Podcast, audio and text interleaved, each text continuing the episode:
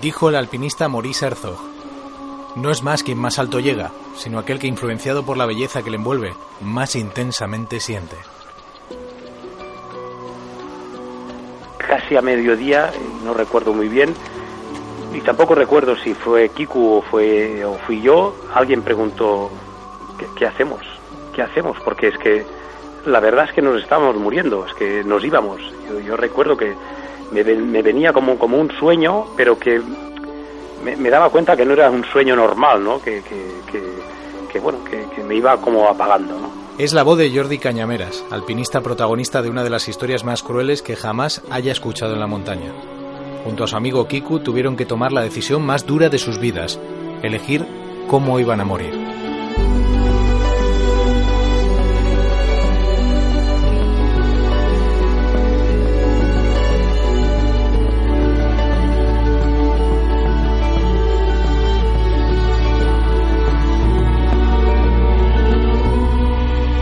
Resulta complejo explicar cómo los que amamos la montaña podemos justificar y comprender a los que toman la decisión libre de retar a la naturaleza y enfrentarse a estos peligros.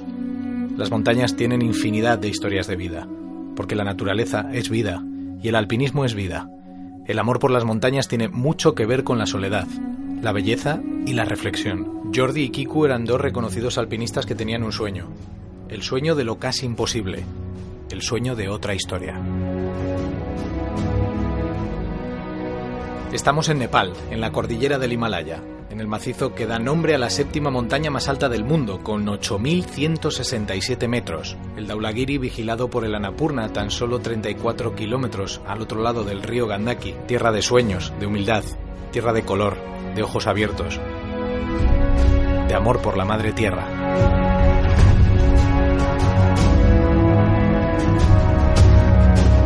Su cima se llegó por primera vez en 1960 y fue la expedición austro-suiza de Max Eiselin la que llegó al éxito. La cara oeste ofrece posiblemente una de las rutas más complejas del mundo. Una pared de más de 4.000 metros que junto a la Rupal del Nanga Parbat esconde el mayor desnivel de la Tierra.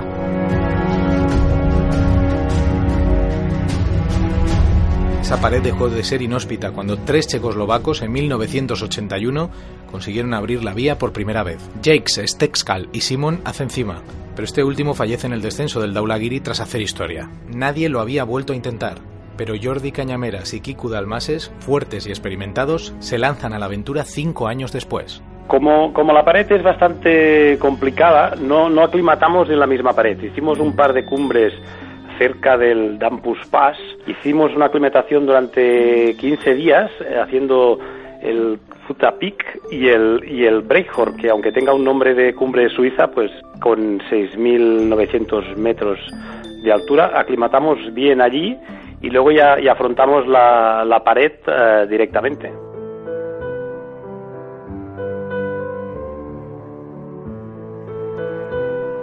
Junto a ellos la novia de Kiku, Natalie, un cocinero, un ayudante y varios porteadores, que tras acompañarles hasta el inicio de la ascensión, trasladan el campo base a 3.800 metros a la cara norte. Ambos escaladores planean hacer cima y descender por la ruta normal, ya que bajar por la pared oeste es prácticamente imposible. Cañameras y Dalmases inician el ataque el 5 de octubre de 1989. La pared exige técnica y muchísima fortaleza que ambos han pulido en sus ascensiones alpinas y andinas. Pocos habían subido a la cima del Eiger tres veces por su cara norte, pero Kiku era uno de esos elegidos.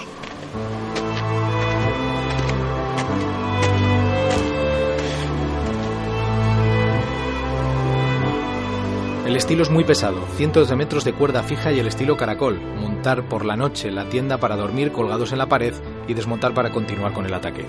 Llegábamos a, por la noche, montábamos eh, como podíamos una tienda así un poco especial para colgarla en pared si era necesario y el día siguiente desmontábamos todo sin dejar nada, sin dejar, dejar ninguna huella de cuerdas fijas ni nada, nada, lo cargábamos todo, todo y continuábamos hacia arriba y así fuéramos subiendo hasta el collado que separa la pared oeste con la norte a 7.750 metros más o menos, con las complicaciones de aquella altura, ¿no? con tramos de roca, hielo, algún desprendimiento, algunas zonas en mal estado, pero bueno, más o menos hicimos la, ascensión que, por ella ya es interesante.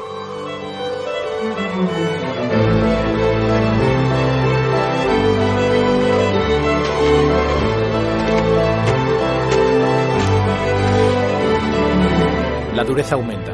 Es difícil mantener la concentración cuando llevas seis días en una pared, a más de 7.000 metros, trabajando duramente, con la única presencia de tu compañero, el muro y el abismo.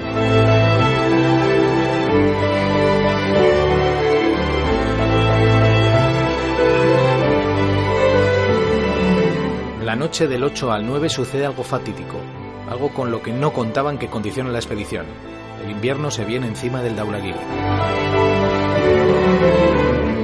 Cuando por la noche la temperatura bajó extremadamente, podría llegar fácilmente a los 40 bajo cero, había otras expediciones en la, por la ruta normal y bueno, esas expediciones abandonaron, al hacer tanto frío, pues abandonaron todas, nosotros no lo sabíamos, pero ya estábamos además a mucha altura y nuestra intención era intentar llegar a la cumbre como fuese para luego bajar por la ruta normal, técnicamente algo más fácil y, bueno, con la esperanza de encontrar otras expediciones que nos pudieran ayudar porque el frío era terrible y estábamos ya muy esgotados, eh, agotados de todos los seis días de escalada.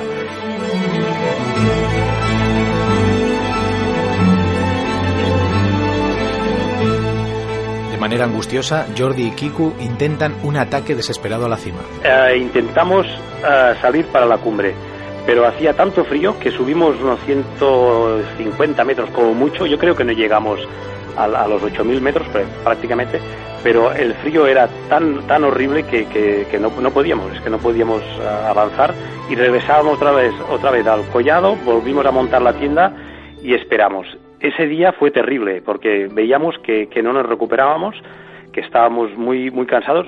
Por suerte estábamos bien aclimatados, no tuvimos ningún problema de, altura, de mal de altura, pero sí que veíamos que bueno, nos, íbamos, nos íbamos entumeciendo y que el frío nos, bueno, se nos comía, ¿no? Se nos comía vivos. De vuelta al collado, ambos alpinistas pasan la noche más terrible. Se apagan. Sienten que el final se acerca. Las circunstancias durante la noche no cambian. Cuando estás en una, situación límite, pues bueno, intentas, buscar soluciones, ¿no? Eh, buscar soluciones e intentar hacer alguna cosa, pero es que ya no sabíamos qué, hacer. Teníamos, por suerte, algo de gas, íbamos fundiendo agua, tomando eh, pues cosas calientes, ¿no? Sopas y, alguna, bueno, alguna comida que aún nos, nos quedaba, porque también íbamos muy justos pero aquella noche fue mm, terrible, fue terrible. El día siguiente nos levantamos, vimos que la temperatura seguía igual.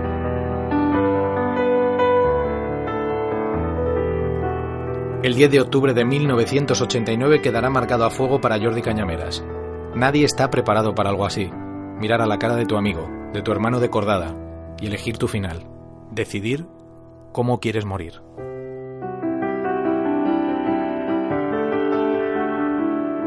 el día 10 de octubre en, la tienda yo me quedaba ahí dormido y Kiku también, simplemente pues nos estábamos muriendo. ahí, ahí, se terminaba la expedición. Si no hubiéramos tomado ni alguna esta decisión, pues eh, nos hubiéramos quedado ahí y ahí se hubiera terminado todo. ¿Tú cómo te quieres morir? ¿Para arriba o para abajo?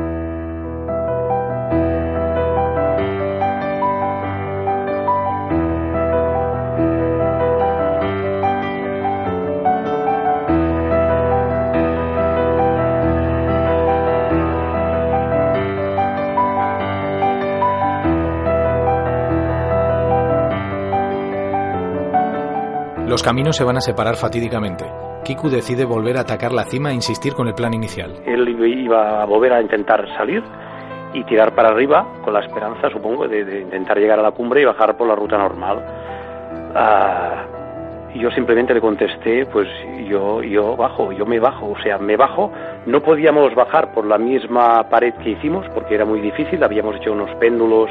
Le dije que quería bajar por la cara norte, o sea, estábamos en la arista cara oeste por donde subimos con la cara norte y yo me la jugaba saltando por la cara norte sin saber nada de esa pared. Ninguno de los dos en ningún momento ah, discutió ni puso en duda la, decisión del otro, ¿no?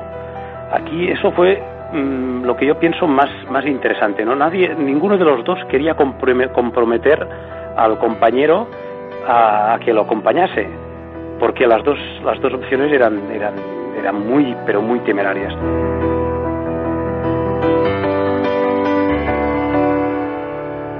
Reparten el material. Kiku se queda el saco de vivac. Jordi se lleva la pequeña tienda de campaña. Parten la cuerda que les queda por la mitad. Se separan. Jordi salta a la arista e inicia un descenso por una pared desconocida de 3.000 metros. Franqueaba las grietas siempre en el mismo sentido, siempre hacia la derecha, haciendo una diagonal para buscar la ruta normal. La ironía del destino hace que nadie sepa del descenso de Jordi por una ruta inesperada.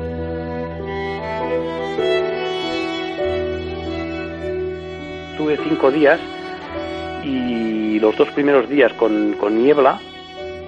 A partir, de, a partir del tercer día se abrió, luego vi todo lo que aún me quedaba y, fue francamente un trauma. Me caí varias veces en grietas, durante una noche me cayó un pequeño alud encima de la nieve que ahí en la tienda que no, no fue a más, pero me, dio un susto horroroso y, con todo eso sabiendo que, que nadie sabía que yo estaba allí, porque no llevábamos radio, que si me pasaba alguna cosa ya nadie me encontraría a no ser que Kiko pues llegase y contase que yo estaba bajando por esa pared.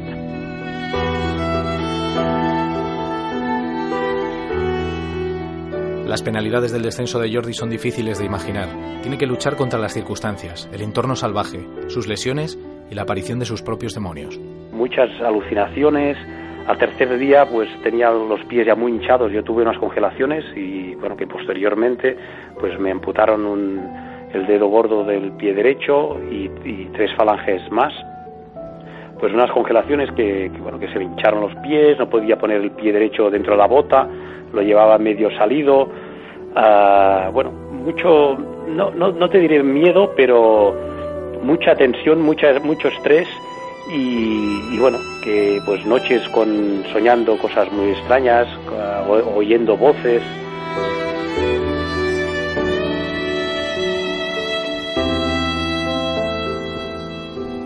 Pero llega al campo base donde Natalie y el resto de miembros de la expedición esperan a un Kiku Dalmases que nunca apareció. No, no, no sabemos aún que, sucedió eh, con Kiku. Yo creo, francamente, con, bueno, con la mano al corazón, de que no creo que llegase a hacer cumbre. Ojalá, ojalá, pues sería fantástico, ¿no? Que hubiera llegado, pero aquel frío yo no, no, no lo deseo a nadie y no creo, no creo que él lo hubiera aguantado. Cuando nos separamos, él también tenía tenía congelaciones en ambos pies Ah, ah, y no sé, no sé. No, no, se ha, no, no se ha visto a nadie por allí, nadie más ha pasado por la lista final que, teóricamente hubiera tenido que, hacer para llegar a la cumbre y, no sé si qué habrá pasado, ¿no?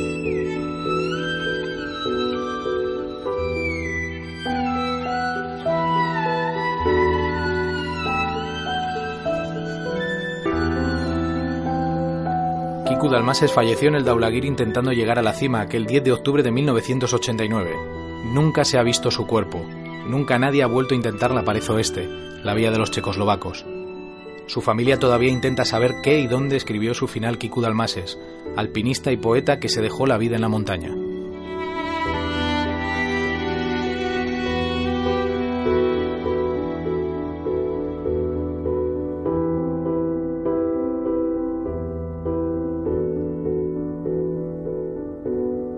Después de esto, nadie de los que escucháis imaginaréis que Jordi Cañameras volvió. Volvió a intentar hacer cima en el Daulagiri, y la montaña, otra vez, le deparaba un enorme susto.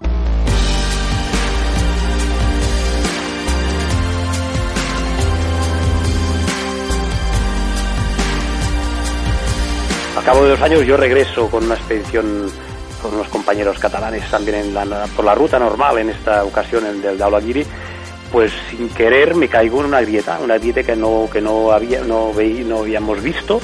Yo acababa de, pasar una cuerda fija y ir a buscar otra cuerda, había un tramo sin cuerda y de repente me, me hundo, me hundo en una grieta que no habíamos visto y bueno, me caigo 5 o 6 metros, no sé, no sé exactamente, pero me doy un golpe muy fuerte ah, en una de las paredes con la mochila, la mochila me hace de colchón me para un poco el golpe, pero del mismo golpe, de la velocidad que llevaba, pues me, me salen los dos hombros, los dos hombros de golpe, ¿no? Una doble luxación. Es uno de los últimos reductos del relato romántico, de la crónica de lo verdaderamente existencial. En el mundo del alpinismo encuentro las aventuras que soñé de niño y algunas de las cosas que he aprendido de mayor.